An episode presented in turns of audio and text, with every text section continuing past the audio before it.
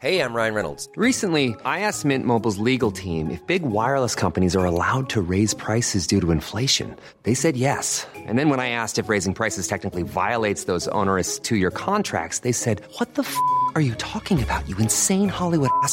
So to recap, we're cutting the price of Mint Unlimited from $30 a month to just $15 a month. Give it a try at mintmobile.com slash switch. $45 upfront for three months plus taxes and fees. Promo for new customers for limited time. Unlimited more than 40 gigabytes per month. Slows. Full terms at mintmobile.com.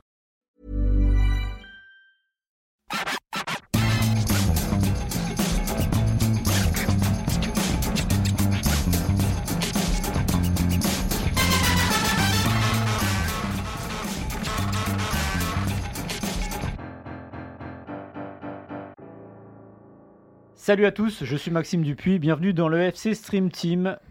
Salut Martin, alors je vous le dis tout de suite, c'est un Martin diminué, Ouais. amoindri, Oui. qui a fait l'effort de venir au bureau. Je sais pas si je vais le remercier d'ailleurs, parce que la dernière fois qu'il était diminué, amoindri, c'était autour de la dernière semaine de la Coupe du Monde, donc juste avant la finale. Et je t'ai refilé mes merdes. Tu m'as refilé tes merdes Mhm. et je les traîne quand même depuis un mois, donc quasiment jour pour jour. Et j'ai peur d'avoir une petite euh, rechute ce week-end à cause de toi. Moi, si je viens, Maxime, c'est avant tout pour ceux qui nous écoutent. Parce que moi, je suis qu'un serviteur de l'information. Je, suis qu'un- je suis là pour, euh, un, pour te faire briller, et deux, pour faire rêver les gens. Pour rendre malade. Donc, ouais, et aussi pour te rendre malade. Donc, il me faudrait un 42 de fièvre, et vraiment qu'on me coupe les deux jambes pour que je vienne pas faire le FC Stream Team dans ce joli petit studio. Alors là, j'ai deux questions qui me viennent Ouais. cette intervention fort voyante. Ouais. Ceux qui t'écoutent n'ont pas besoin de te voir finalement. C'est vrai, mais c'est mieux de me voir, surtout quand Voilà. tu vois le pull que je porte aujourd'hui. Voilà. D'ailleurs, c'est. euh, Ouais, Ouais, mais je suis allé à la salle. t'es allé à la salle. Basic Fit. Abonnement mensuel. Abonnement mensuel à matin. Basic Fit. Autre chose, 42 de fièvre. Je pense que 42 de fièvre, c'est. Qui passe, ouais. C'est à peu près la mort. moi. Ouais, Je, ouais. je suis pas médecin, j'y Moi connais pas. plus, je dis 42 parce que c'est un chiffre que j'aime bien, mais. euh, J'ai entendu qu'à 39, 39,5 déjà, c'était pas, c'était pas forcément Ouais, bon. c'est vrai, c'est vrai. bah oui, oui, 39, c'est déjà pour l'avoir expérimenté il y a pas si longtemps, c'est déjà, c'est déjà costaud, ouais. Mais bon. T'as eu euh, 37 de le matin, c'est une fois. Ouais. une fois. mais bon, non, non, mais on va, on va tenter de faire cette émission euh, dans les règles de l'art. Alors on va être sérieux en plus, Oui. parce que aujourd'hui, on fait l'émission en public. C'est vrai. Et quel public? Quel public? Deux personnes quand même. On a Enfin, Prune. trois avec Antoine. Ah oui, c'est vrai, mais Antoine est tout le temps là. Ouais. Prune et Louise, qui sont stagiaires 3 si je ne m'abuse. Comme quoi, croyez en vos rêves, hein, parce que dès la troisième, vous pouvez assister au FC Stream Team. C'est quand même assez dingue. Ouais, et on va leur proposer. Je sais pas si elles se rendent compte de la chance qu'elles ont là. Non, je crois pas. pas encore. Après coup, peut-être. Ouais, peut-être Après après, coup, ouais. Quand ils iront sur les réseaux, tout ça. Bah, ouais. Bien sûr, quand elles diront à leurs copains, putain, j'ai vu Maxime et Martin. Alors, Quoi On va leur proposer, si elles veulent, j'ai bien si elles veulent, on n'oblige pas, d'intervenir à la fin de chaque sujet. Si on a quelque chose à dire, Ah si ouais. elles veulent juger ce qu'on a dit, ou Ok. s'ils ont un truc à rajouter. Ok. Donc voilà, et le- on va leur dire, comme elles sont en face de moi, vous ne les verrez pas, elles lèvent le doigt, et puis bah, si elles veulent parler. euh, Là, tu leur fous la pression là. Non, mais si elles veulent parler. Parce que moi, je suis dans le partage, tu vois. Il y a peut-être des vocations qui vont naître. Ouais. Je sais pas si elles veulent devenir. Est-ce qu'il y a une de vous deux qui veut faire du journalisme? Non, a priori, non. Donc ça part pas bien. Alors, des- ouais, mais c'est- alors déjà, un, c'est plutôt une bonne idée. Ouais, oui. Peut-être, mais je- Voilà, Voilà, non, on mais va on, vous- on on suscite des vocations. avec alors si vous, n'en- vous ne les entendez pas, c'est non pas de micro, elle dit si vous nous donnez une bonne impression. Donc là, on a la c'est mal pression. barré alors pour leur carrière. On a- Bah, ça dit, on se marre. hein. On se marre. On se marre. On se marre. On est Mais pas vrai. Gagner de l'argent en racontant des conneries, il n'y a, pas grand monde. Hein. C'est vrai, c'est ça. Oh, J'aimerais bien en gagner un peu plus parfois. Il faut, faut des meilleures conneries. mais- ouais, c'est ça.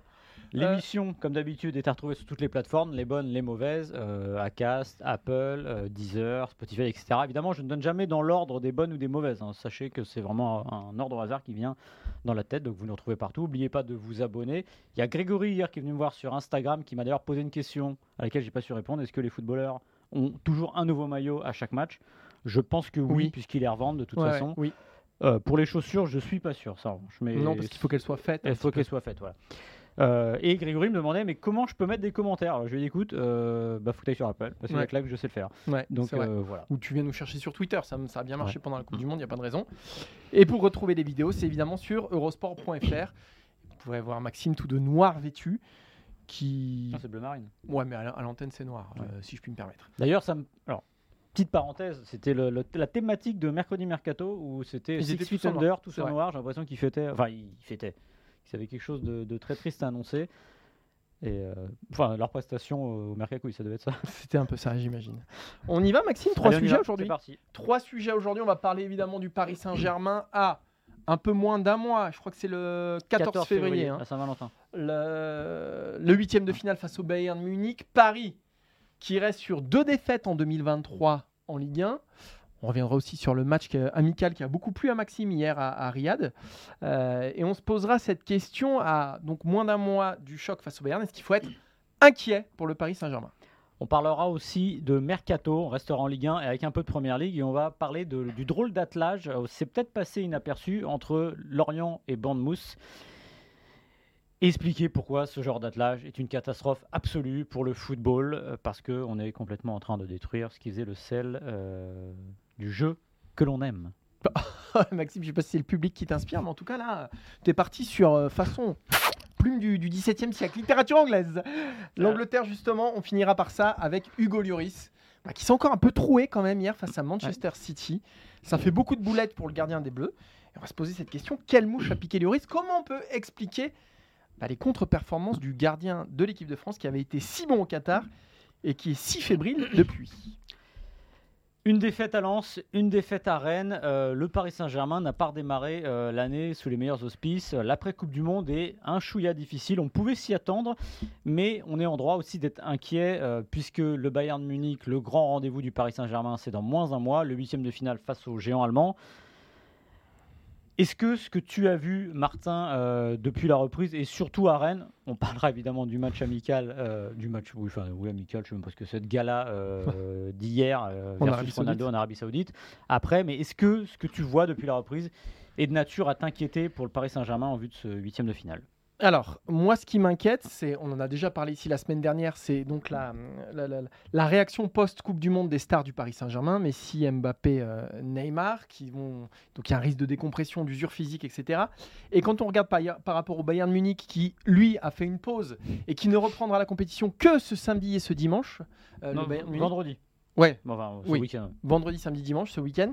Euh, donc on a quand même un Paris Saint-Germain qui joue depuis, qui a repris la compétition depuis trois semaines, qui n'a pas fait de pause depuis la Coupe du Monde. Et ça, oui, ça, ça me pose un gros problème quand on voit la réaction du Paris Saint-Germain depuis la reprise de- des hostilités, tout en sachant que le Bayern, lui, il a petite pipe au bec, euh, les pantoufles et il est tranquillement dans son rocking chair.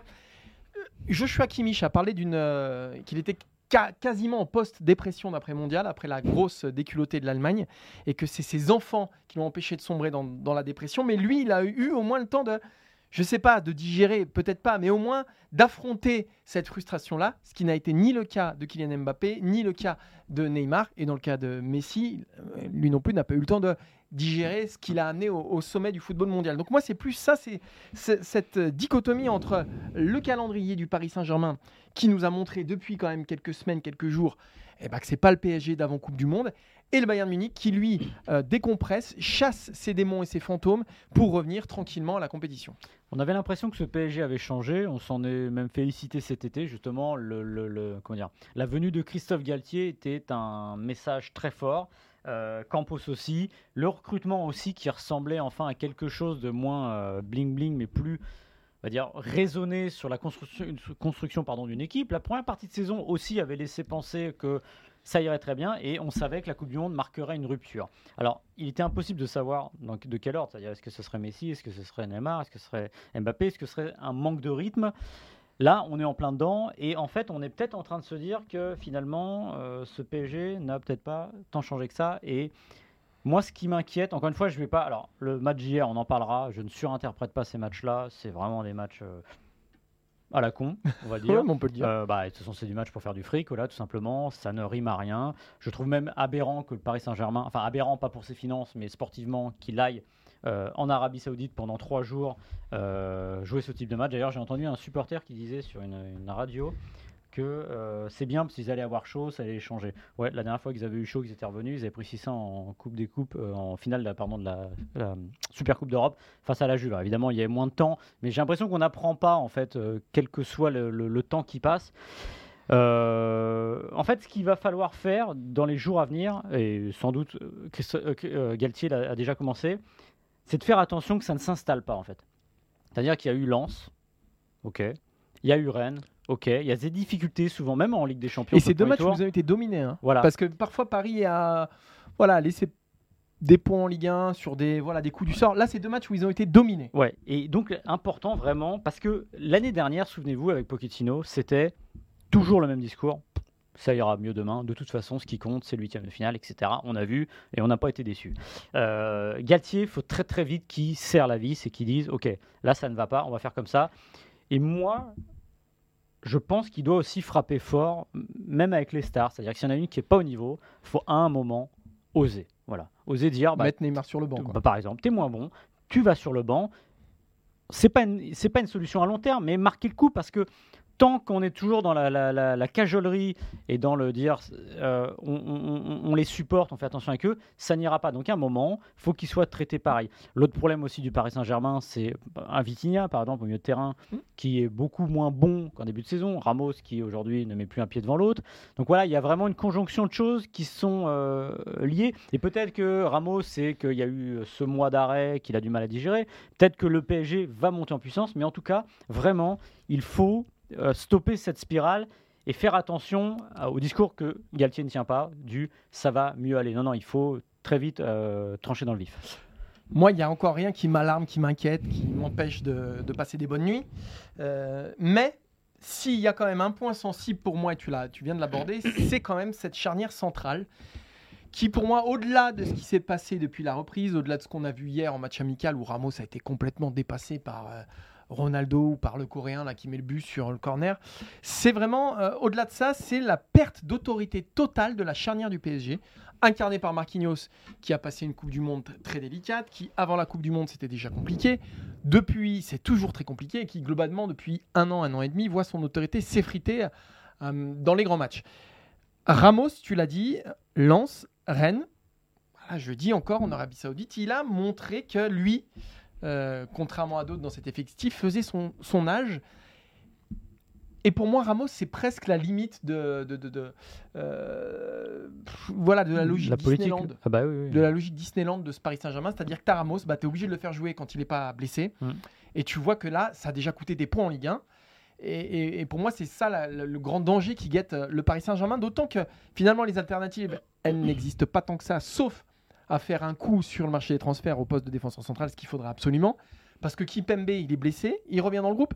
Bon, ben, même avant sa blessure, Kimpembe, c'était pas ça. Donc moi, si au-delà des trois qui, je pense, peuvent se remettre à l'endroit pour un match du standing du- d'un huitième de finale face au Bayern Munich, je pense que Mbappé, Messi et Neymar, alors voilà, on verra, mais je pense qu'ils peuvent quand même euh, se mettre à la hauteur du rendez-vous. J'ai des gros doutes sur la charnière centrale et pour moi, c'est ça vraiment le danger qui guette Mm. le Paris Saint-Germain. Ouais, moi, le doute que j'ai sur les trois devant, mais c'est le même que l'année dernière. Alors, il y a eu du mieux, notamment en premier tour de séance, c'est-à-dire c'est le fameux 7 plus 3, c'est-à-dire est-ce qu'ils sont Mm. capables de défendre ensemble? On sait que Neymar a fait les efforts. Après, ça, on verra, et ça, ça passera là par là. Mais c'est vrai que. Alors, je ne vais pas dire que Galtier est prisonnier du, du talent d'un joueur comme Neymar, mais il y a un peu de ça, parce que vous dites, bon, je vais le mettre sur le banc, mais le problème, c'est que sur deux coups de patte, il peut faire la différence. Euh, à Rennes, c'est pas dingo, mais à un moment, il y a cette ouverture, je crois que c'est en seconde période, assez lumineuse euh, du pied droit euh, vers je ne sais plus qui, mais en tout cas, voilà, il y a toujours ce petit coup de patte qui fait que vous dites, ah oui, mais si je le sors, je perds ça. Mais à un moment, je pense que c'est aussi, c'est faire finalement un peu des symboles, c'est-à-dire piquer au vif des joueurs, leur dire, écoute, tu vas sur le banc là, c'est moins bon, et ça veut pas dire que tu es condamné, mais simplement montrer que Ouais, faut pas, alors, faut pas tomber dans le ça ira mieux demain. ouais. moi, pour moi, le problème de mettre Neymar sur le banc et même n'importe quelle star du Paris Saint-Germain, c'est qu'il y a un tel écart Ah ouais, mais- entre le niveau des titulaires et ceux des remplaçants. Euh, c'est pour faire Ouais. rentrer qui? Euh, Alors oui, Kitike, il a marqué quelques Ouais. buts. euh, Oui, mais tu l'as créé cet écart. Oui, oui. Tu l'as voulu au fond. Oui, tu l'as voulu. C'est-à-dire que tu es, sûr des bons remplaçants qui ne disent rien Voilà. versus Tu, des gigastars, les plus grandes stars de- du football. Et du coup, il n'y a, y a pas d'entre-deux. voilà. Et c'est ce qui t'empêche aussi de participer, à un- de, de mettre en place un turnover, de mettre, en- de mettre des mecs sur le banc, parce qu'au final, tu sais que tu perds tellement que bah, le jeu en vaut peut-être pas la chandelle. Quoi. Le Cassarabia qui est parti, c'est vraiment ça. C'est, euh, on est content qu'il ne dise rien, mais le problème, c'est comme il ne dit rien, il ne joue jamais. Et quand il joue, en gros, Il, il est nul. Hmm. Parce qu'il n'a pas de rythme. Alors, évidemment, il y a une part de faute, parce qu'on va dire, oui, il faut prendre euh, sa chance tant qu'on, quand on nous la donne. Mais le problème, c'est que des fois, c'est rare et des fois, c'est pas évident. Donc voilà, et, et Kitike, pour le coup, il a un peu de mérite d'avoir eu une début de saison un peu la tête dans le seau et d'avoir su un peu relever le niveau alors qu'il est jeune. Donc ça, là-dessus, respect à lui, mais, mais c'est c'est compliqué. Voilà, donc la meilleure chose qui pourrait arriver au PSG, finalement, c'est que bah, les, les 11 habituels jouent bien. Merci Maxime pour cette euh, petite conclusion qui tombe sous le sens. Qui Voilà. tombe sous le sens. On passe au deuxième sujet, Maxime? On va peut-être proposer à nos Ah bah invités, vas-y, vas-y, je t'en prie. si elles veulent intervenir, dire quelque Une chose. petite intervention sur le Paris Saint-Germain, Messi, Neymar, Mbappé? Non, Merci va. On n'a pas- beaucoup. On n'a pas dit trop de bêtises. Vous pouvez nous corriger. hein. Ça va Bon. Ça va. Alors, je sais pas si vous entendrez, mais elles disent non, ça va. Oui. Donc, écoute, jusqu'ici, Jusqu'ici, tout va bien, Maxime. Tout va bien. Jusqu'ici, tout va bien. On va parler d'un deuxième sujet et force est de constater que dans le FC Stream Team, on parle assez peu de Lorient et de Bournemouth, Ah mais d'habitude. là, Euh, mais là, ça nous a chiffonné, ça nous a énervé, ça nous a agacé. Euh, petit rappel des faits pour ceux qui n'ont pas suivi l'actualité euh, de ces deux clubs. Bournemouth est devenu la semaine dernière actionnaire man- minoritaire pardon, de Lorient à hauteur de 40%. William Foley, qui est un milliardaire américain, qui a fait fortune dans l'immobilier, dans l'assurance ou dans les services financiers, euh, il, a, euh, il s'est lancé dans le sport en 2010 et il a racheté Bournemouth le 13 décembre. Bournemouth, donc, club de première ligue. Un mois plus tard, donc, il a pris 40% dans les parts du FC Lorient. Et, il me semble que c'était jeudi, Hein euh, Dango Ouattara, un des attaquants, un des joueurs vedettes hein, du FC Lorient, qui fait un super début de saison, a donc quitté Lorient pour aller à Bournemouth contre un chèque de 27 millions d'euros. Sachant que Ouattara, sa cote sur le marché des transferts, si on se fie à Transfermarkt, alors c'est voilà, c'est pas du 100%, mais euh, ça donne une certaine idée. Sa cote était donc trois fois moins chère, 10 millions d'euros. Euh, L'an dernier, Ouattara, c'est un but, par exemple, sur la saison, alors que cette année, c'est 6 buts, 6 passes décisives. Mais bon, 27 millions d'euros, le transfert le plus cher de l'histoire de Lorient. Euh, voilà, on remarque qu'il y a sans doute un tour de passe-passe là-dedans. Ça nous a énervé, mais je vais d'abord laisser Maxime euh, euh, nous donner son avis là-dessus, sur ce qu'on pourrait presque appeler du dopage financier. Ouais, euh, pour ceux qui nous suivent régulièrement, on n'en parle pas souvent de ces sujets-là, je trouve, mais euh, bah, tout ce qui a trait à la multipropriété, de toute façon, me rend dingue, tout simplement, dans le sport. Il faut juste rappeler au départ ce qu'est le sport, le football. C'est un jeu. Voilà. Personne n'a dit à un moment qu'il fallait avoir des entreprises euh, cotées en bourse qui gagneraient énormément de pognon euh, et qui seraient obligées finalement d'en arriver à ce genre de tour de pa- passe-passe pour exister. Parce que c'est ça au fond. Euh, Bournemouth fait ça dans un intérêt aussi bien le, le milliardaire fait ça de Follet de, de- pour des raisons fiscales, financières, mais aussi de trading. Mhm. C'est-à-dire qu'il sait qu'il va faire progresser son club en achetant 40% d'un club comme Lorient qui, pour le coup, sort de très bons jeunes. Donc en gros, ce que ça dit aussi, et je suis content d'ailleurs d'avoir vu une lettre ouverte des Merlus Ultra 95, 1995, qui disent le FCL n'est pas une succursale. Voilà. Parce qu'aujourd'hui, c'est ça. C'est-à-dire que ces types-là, milliardaires américains, il vient d'un modèle de sport US avec des ligues fermées où vous prenez l'NBA, il y a des, des équipes, euh, les fameuses équipes de, de G-League, qui sont des succursales, là pour le coup. Mais les deux ligues n'ont pas de lien entre elles. C'est-à-dire Mhm. que euh, l'équipe qui est la succursale des Golden State Warriors, je ne sais plus comment elle s'appelle, mais en tout cas, elle ne va jamais affronter les Golden- les Golden State Warriors. Aujourd'hui, avec la multipropriété, il se peut qu'un jour, alors ça sera pas possible, on va vous expliquer pourquoi tout à l'heure, que Bournemouth et Lorient se rencontrent en Coupe d'Europe. Mais on fait quoi là? Qu'est- Qu'est-ce qu'on fait avec ça? C'est-à-dire qu'on aura toujours le doute. Je veux dire, un club devrait appartenir à une seule entité, tout simplement, et non pas se partager ça, parce que, encore une fois, c'est pas Nestlé, c'est pas L'Oréal, c'est pas le monde des affaires. On est dans du football. Et c'est du sport à la base. Et moi, ça me rend dingue de voir ça. Et je pense aux Lorientais qui se font prendre un joueur. Le supporter Lorientais, qu'est-ce qu'il en a à foutre que son, que son Ouais. club récupère 27 Ouais, millions d'euros? Il est content, il regarde les. Ça me fait penser à Monaco. Il va regarder quoi les, les bilans financiers Il dit ouais, super, là, on est dans le, dans le vert. Non, ça, c'est pas son problème. En- Lui, c'est que son équipe marche et son équipe marchait très bien. Voilà, c'est ça, c'est que Lorient est 7 de Ligue 1. Lorient peut, très Bah oui. honnêtement, se battre pour les places européennes. Euh, le top 5, euh, voire même un peu plus. Qui sait Il y a Mofi, il y a Le Fait, il y a Ouattara. Et là, au beau milieu de la saison, on les coupe de leur euh, Ouais. force vive parce que là, on parle de Ouattara, mais il se pourrait aussi que Le Fait rejoigne Bournemouth Bourne- Bournemouth, euh, cet hiver, sauf que lui, il veut rester à Lorient jusqu'à la fin de saison. Manque de bol, épine dans le pied du, du nouveau propriétaire. Mais là, en fait, on flingue une saison au beau milieu de, voilà, au beau milieu du mois de janvier pour euh, une voilà, un tour de passe-passe financier qui est, qui est assez terrible. Mais le plan initial de Follet, c'est donc d'avoir quatre clubs, quatre clubs dans des ligues différentes, de euh, prendre des joueurs et de les mettre un peu dans ces quatre clubs, de faire tourner un petit peu, et puis que les meilleurs joueurs arrivent à Bournemouth pour qualifier Bournemouth en Coupe d'Europe, que ça fonctionne bien en Première Ligue parce que c'est là qu'il y a le plus de fric. Et donc en fait, c'est de se servir de Lorient comme d'un vulgaire tremplin, j'allais dire presque comme d'un vulgaire paillasson, pour, euh, pour que Bournemouth arrive à ses, euh, à ses objectifs initiaux. Euh, c'est euh, avoir si peu de considération pour un club comme Lorient qui en plus a voilà, c'est un club qui a formé des joueurs, c'est un club euh, qui avait une vraie spécificité régionale, c'est un stade, c'est une histoire, c'est voilà.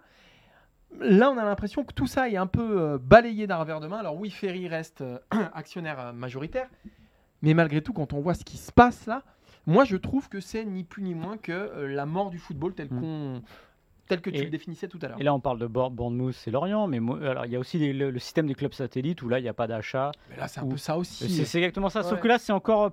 C'est cynique au fond, Ouais. parce que là, c'est bah non, on a payé, donc on va faire ce qu'on veut. Parce que quand même, le mec paye euh, 27 millions d'euros de sa poche Mais qui remet dans sa poche. à un club Oui. dont il détient 40% du capital. Donc euh, voilà, c'est un peu comme quand je faisais des parties de football manager Voilà. et que je prenais une équipe pourrie et que je faisais des gros transferts avec l'équipe que, j'avais en, en sous-main. Enfin, ça, ça Et on sait que la, FIFA veut, alors je sais pas où il en est, bah, parler de limiter, justement d'interdire plus ou moins ces, ces clubs satellites, enfin du moins des mesures, enfin avec les, les limitations des prêts, parce qu'il y a ça aussi. Il y a le côté, euh, regardez Manchester City et 3, là c'est pas du rachat, mais quand même. 3, alors ils trouvent peut-être leur compte, mais ils récupèrent les joueurs que City ne peut pas faire jouer, mais dans un monde idéal, poubelle. dans un monde idéal, et, et oui, ils viennent présenter le trophée de première ligue euh, au stade de l'Aube une fois tous les ans. Ça, Ah, ça ça, c'est-. Là, ça fait vraiment. euh, donnez les gars, euh, on vous donne ça à manger. Voilà. C'est- Qu'est-ce que, qu'est-ce que les Troyens on en a à faire de voir le trophée de la première Ouais. ligue? Enfin, à part, il y a peut-être des supporters à Manchester City, mais à part les couleurs communes, le bleu, et encore, c'est pas les mêmes tons. Euh, bon, bref. Et en fait, ce que je veux dire par là, c'est qu'on condamne. Enfin, en plus, ça sera toujours les clubs français qui seront perdants parce qu'ils ne sont pas assez puissants. On condamne le club français à être une succursale et à toujours être dans l'ombre de la superpuissance et de la Puis première là, on ligue. parle de Bournemouth, hein. c'est Et pas on non plus voilà euh, et en plus Arsenal, là, hein. voilà c'est pas c'est pas Arsenal c'est pas euh, à un moment il y avait des, des- on va dire des, des, un- des liens entre Arsenal et, et Lorient les joueurs qui partaient Oui, là-bas mais à la rigueur il y a des fois il y a des liens normaux on va dire euh, comme des réseaux des choses comme ça mais là c'est d'un cynisme absolu et, on tue enfin Lorient qui fait une super saison on les flingue pour des raisons financières moi je serais Régis Lebris je serais je serais fou de ça alors évidemment il sait c'est le business mais Là, je trouve que ça va trop loin. Il faudrait interdire ce genre de choses parce que on n'y arrive, arrivera jamais. Et si les clubs, il faut le dire, sont obligés de faire ça aujourd'hui, les clubs français, alors on va me dire oui, il y a eu le Covid, il y a eu tout ça. Oui, non, c'est parce que les finances c'est constamment dans le rouge et que maintenant on appelle CVC, on revend les bijoux de famille pour ramener de l'argent dans les, dans les, dans les caisses. Mais le problème, c'est que cette fuite en avant, elle a existé financière, elle a existé avant le Covid. Donc en gros, tant qu'ils ils perdaient de l'argent avant, ils en perdront après, et on en est toujours à arriver à ça. Et on se dit, qu'est-ce qu'on va faire pour pas être dans le vert? Eh ben, on vend notre âme au diable, et c'est ce qui est en train d'arriver. Mais, mais pourquoi aussi les, les Américains sont en train de fondre là? On, voit John Textor aussi à Lyon. C'est aussi parce que, euh, un, en Angleterre, on a acheté tout ce qu'ils pouvaient acheter et que les clubs français coûtent nettement moins cher. C'est ça. Deux, en Allemagne, il y a la règle du 50 plus 1, Mm. c'est-à-dire que bah, des fonds étrangers ne peuvent pas détenir euh, une- la majorité d'un club de, de Bundesliga. En Italie, euh, le problème, c'est les infrastructures qui sont vétustes. Et, voilà, il y a, y a- et, et- et en Espagne, on a quand même une culture du socios. Donc, la Ouais. France est la cible idéale. En plus, tu l'as dit, ce sont des clubs et des finances qui sont fragiles depuis des années et des années. Même si je pense qu'effectivement, la crise de Média Pro et, et Covid n'a pas arrangé les choses. Donc, la France va devenir la- le paillasson des Et grands puis- clubs européens. Et puis il y a ces jeunes joueurs, ce trading qui est, Ouais, qui- qui qui fantastique. ouais. C'est-à-dire que même Lyon, un achat comme Lyon, alors évidemment, on, on peut dire ce qu'on veut des, des Lyonnais qui sont peut-être pas aussi bons qu'on les voit euh, généralement. Bah, Enfin bon, de l'académie, il y a quand même des très bons joueurs, notamment un Ballon d'Or qui est sorti de là. Donc c'est de se dire, bah écoute, c'est pas mal, on peut faire des bonnes affaires. Et c'est dramatique. Après, moi, je suis pas contre le rachat par des, des, des investisseurs étrangers. Alors là, mais vraiment, ça me dérange pas. Que McCourt soit, soit à Marseille, par exemple, c'est pas un problème. Ce qui me pose problème demain, c'est si euh, l'OM devient un satellite de, euh, une bêtise, de, de Chelsea, par exemple, qui se fait prêter les joueurs. Alors là, on va dire, ah ouais, super, parce qu'il y a des joueurs que l'OM aurait pas pu se payer. Oui, sauf que l'OM serait condamné Ouais, à, toujours être- à ouais. toujours être dans l'ombre d'un club comme Chelsea. Et si un joueur est condamné à, à ne jamais avoir d'ambition européenne, alors vous allez me dire, ils se font sortir tout le temps au premier tour de la Ligue des Champions. Oui, peut-être, mais t'es pas à l'abri qu'un jour, bah, il y ait plus d'argent, que ça se retourne. Voilà. En fait, c'est ce qui est gênant là, c'est vraiment ce traitement de la, finalement de la première ligue ou des in- investisseurs de première ligue qui prennent les autres ligues En pour otage. des succursales en otage Ouais. et qui agissent comme une ligue fermée. C'est sûrement leur but à l'arrivée, mais c'est gênant parce qu'encore une fois, moi j'attends le jour où il y aura une confrontation en Coupe d'Europe entre deux clubs qui s'affrontent à très haut niveau. Et là, bah, ça sera toujours accompagné du doute. On termine cette émission, Maxime, avec Hugo Lloris? Ouais. Hugo Lloris qui bah, s'est encore troué jeudi face à Manchester City. Deux boulettes sur le premier but de City et sur la frappe de Marez au, au premier poteau. Ça commence à faire beaucoup parce que euh, face à Austin Villa, il avait racheté- ra- ra- relâché pardon, un ballon euh, dans les pieds d'un attaquant de, de Villa. Il avait concédé l'ouverture du score. Et puis face à Arsenal, il y a ce, le premier but contre son camp de sa carrière. Euh, sa carrière tout court d'ailleurs. Et ça commence un petit peu à gronder du côté de l'Angleterre sur Hugo Lloris. On va se poser cette question. Qu'est-ce qui lui arrive? Pourquoi euh, Hugo Lloris a autant de mal en ce moment? On va prendre quelques déclarations de spécialistes ou d'observateurs de première ligne. Euh, Graham Souness, qui, est, euh, qui était l'ancien entraîneur de Ouais. Liverpool, qui disait donc il y a quelques semaines Je n'ai jamais été un grand fan de Lloris. Pour moi, sa date de péremption est passée. Violent. Et Chris Sutton, qui écrivait, je crois que c'était dans le Daily Express, un journal qui n'est pas connu pour euh, la, La mesure de ses propos. la mesure de ses propos, merci. On ne peut pas nier qu'il est devenu un handicap, Hugo Lloris. Alors, Tout dans la mesure. pourquoi Hugo Lloris débranche Maxime, j'aimerais avoir ton explication là-dessus. Alors déjà, j'aime beaucoup Graham, Souness, mais il y va un peu, un peu fort, on va dire. Euh, mais moi, je pense que là, ce qui lui arrive actuellement, alors c'est dommageable évidemment pour lui, c'est dommageable aussi pour Tottenham, parce qu'évidemment, ça fait perdre des points et ça fait pas sérieux. Mais ça me paraît trop gros pour être vrai, entre guillemets. C'est-à-dire que je pense qu'il est en train de payer euh, la décision d'arrêter sa carrière internationale, évidemment non pas sportivement, mais le lundi soir où il l'annonce euh, chez nos confrères de l'équipe sur TF1, euh, moi, j'en ai déjà parlé ici, il me semble, je le revois euh, interrogé par nos confrères de l'équipe, et j'ai pas reconnu Hugo Lloris ce soir-là. C'est-à-dire dans le sens où on sentait, il a parlé d'une chape de plomb, d'un poids qui lui pesait parce que l'équipe de France, parce que sortir d'un tournoi vidé. Et on l'a senti, déjà on l'a vu sourire et vraiment c'était un soulagement, c'est-à-dire bon, ça y est, c'est terminé. C'est un poids qui. Et là, j'ai l'impression que le relâchement, finalement, il va trop loin et il est hyper spectaculaire. Vous ajoutez ça en plus à une finale de Coupe du Monde perdue. Je pense vraiment que, au-delà d'un déclin aussi spectaculaire et aussi ramassé dans le temps, qui pour moi ne fait pas de sens, alors je dis pas qu'il n'est pas en train de décliner, mais là, c'est vraiment. Encore une fois, ça me paraît trop spectaculaire pour être vrai. Je pense que là, il est encore dans la digestion. Il faut juste espérer pour lui et pour Tottenham que la digestion ne, euh, ne dure pas trop longtemps, sinon ça va devenir difficile. Il faut se souvenir, en 2018, la France est championne du monde. Il faut se souvenir de ce qui se passe avec Hugo Lloris dans les jours et les semaines qui suivent. Euh, il reprend très vite la compétition, comme ça a été le cas euh, en ce mois de janvier. Et il traverse peut-être le moment le plus délicat de sa carrière à ce moment-là. Donc la France vient d'être championne du monde. En 2018, donc en septembre 2018, il a suspension de permis euh, parce qu'il est, euh, bah, il est arrêté par les flics et il est en, état- en état de. Enfin voilà, son taux d'alcoolémie est deux fois, je crois, supérieur à, DUI. voilà, à, à ce qui devrait être. Donc euh, voilà. Derrière, la presse anglaise le démolit en priant Mauricio Pochettino de lui retirer le brassard de capitaine à Tottenham. Et puis il se blesse, il rate le premier rendez-vous de l'équipe de France et euh, la présentation de la coupe au Stade de France. Enfin, il est là mais en survêtement, il se blesse quelques semaines. Et bon voilà, il y a une décompression totale, il y a euh, cet épisode délicat et on peut voilà, mettre en parallèle ce qui se passe aujourd'hui, c'est-à-dire, alors là, c'est uniquement sur le terrain, donc je pense que la tempête, elle est un, un peu moins forte qu'il y a Mm. quelques temps, mais de la même façon, l'Angleterre euh, le vilipende, euh, lui reproche pas mal de choses. Il faut se souvenir aussi que Lloris a sorti l'équipe d'Angleterre il y a un peu plus d'un mois. Euh, voilà, mais moi je pense que, comme tu le dis, c'est une décompression d'après Coupe du Monde. Et moi je pense qu'effectivement, quand tu dis sa retraite internationale, il s'est rajouté une difficulté. C'est-à-dire que déjà, tu as la difficulté de redescendre sur Terre à part la Coupe du Monde, que tu, même, s'ils ne l'ont pas gagné. Mais en plus, tu rajoutes cette charge émotionnelle. Et en plus, la retraite internationale de Lloris, c'est pas comme la retraite internationale de d'Arafael Varane. Lloris, sa carrière, c'est l'équipe de France à 80%. C'est-à-dire que euh, ce qu'on retiendra, une fois que tout sera terminé, on retiendra l'équipe de France. On retiendra assez peu finalement Tottenham, Lyon et Nice. Donc il a rompu le lien qui le maintenait avec le- l'excellence, le très très haut niveau, ses plus beaux souvenirs, etc. Et je pense qu'il faut pas mi- minimiser ça. Et comme tu le dis, je pense que c'est ce qui explique la tempête actuelle. Alors maintenant, la question qui se pose, c'est, euh, tu as dit, il, il- il a rompu le lien avec le très haut niveau, alors très très haut niveau avec l'équipe de France. Donc en gros, c'était son moteur. Oui, je pense. Et en 2018, il y a cette histoire incroyable, parce que je me souviens bien quand ça tombe euh, sur les, les fils d'information, Oui. on se demande s'il n'y a pas une, co- une connerie. Loris arrêté en état d'ébriété, ça paraît quand même le truc le plus improbable de l'année. Euh, C'était vrai, il avait décompressé, comme tu as dit. Le problème, c'est qu'à ce moment-là, il, il y a eu la blessure, mais il est revenu parce que il y avait la carotte équipe de France. Maintenant qu'il n'y a pas la carotte équipe de France, alors encore une fois, il y a toujours euh, tout ce qu'on va vous dire, c'est un compétiteur, etc. Oui, mais n'empêche, comme tu l'as dit, euh, c'est le moteur de sa carrière, c'est oui. vraiment le. le- le- Est-ce qu'il aurait, est-ce qu'il serait resté à Arsenal toute sa vie À Tottenham. Ah, euh, Arsenal, oh oui, le, le- le lapsus.